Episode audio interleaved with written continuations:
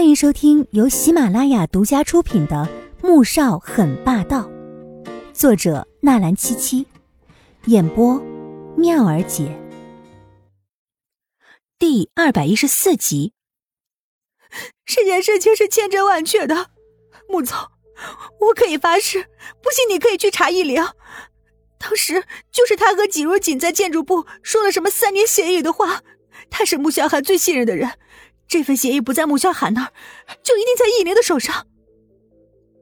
苏珊痛得龇牙咧嘴，五官扭曲到了一团，仍然做着垂死挣扎。穆蒹葭却懒得再听他废话，猛地将他一推：“这个女人，你们想怎么玩就怎么玩，记得处理干净些。”说完，鄙夷的看了一眼倒在地上的苏珊，转身出了房门。而门外。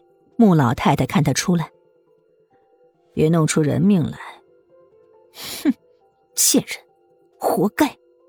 拿着没用的消息，还敢上我这里拿钱来！此时他的心里全是被玩弄的愤怒。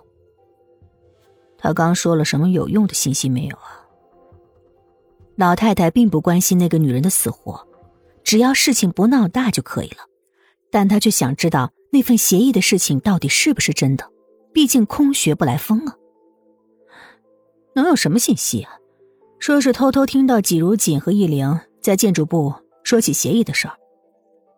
说到这儿，他差点没咬碎一口银牙。就是因为这个女人，害得他提前行动，让计划全部落空了。现在穆萧寒一定会处处提防着他。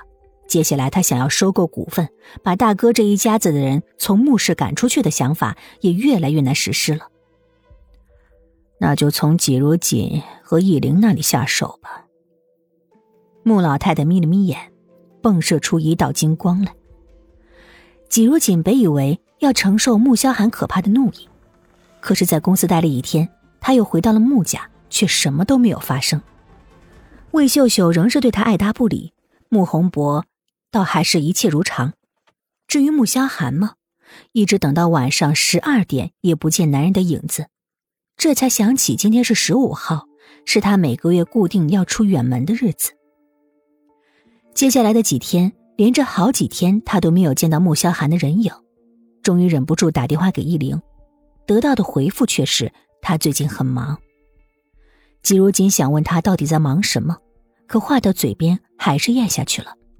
而闹得沸沸扬扬的绯闻，在这几天的热度之后。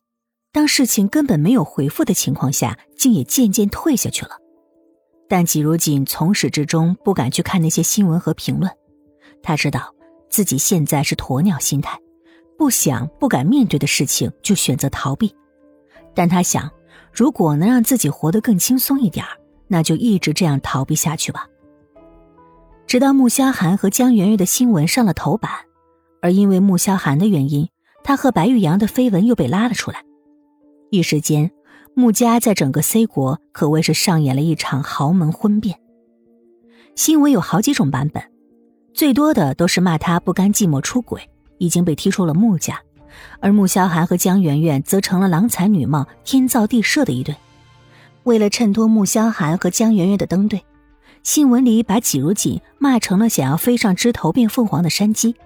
可山鸡终究是山鸡，即便是进豪门。也改不了乱搞的本性，更有杂志捏造他在 A 大勾引自己的导师，抢妹妹的未婚夫，又甩了初恋男友赵显，而且还做过多次人工流产，简直将他说成淫娃荡妇也不为过。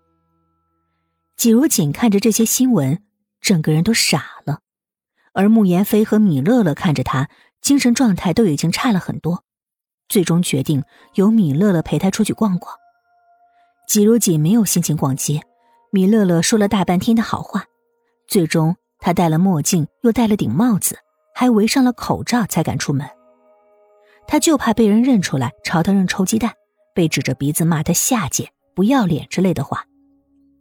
到了商场，米乐乐直冲女装区，却并没打算给自己买，而是看到好看的便往季如锦的身上比划。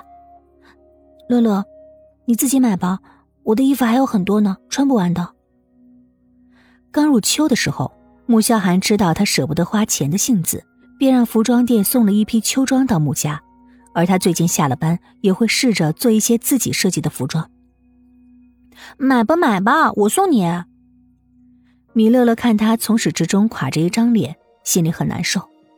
本以为那些新闻过去了也就没事儿了，却不想穆萧寒那个混账东西竟然跟江圆圆那个绿茶婊勾搭。季如锦仍是摇头。两个人在女装部逛了一个多小时，季如锦什么都没买，倒是米乐乐却大有一副停不下来的架势。季如锦手里提着米乐乐买的衣服，走到走廊边。看着来来往往的人群，神情有些恍惚，心情也是压抑的难受。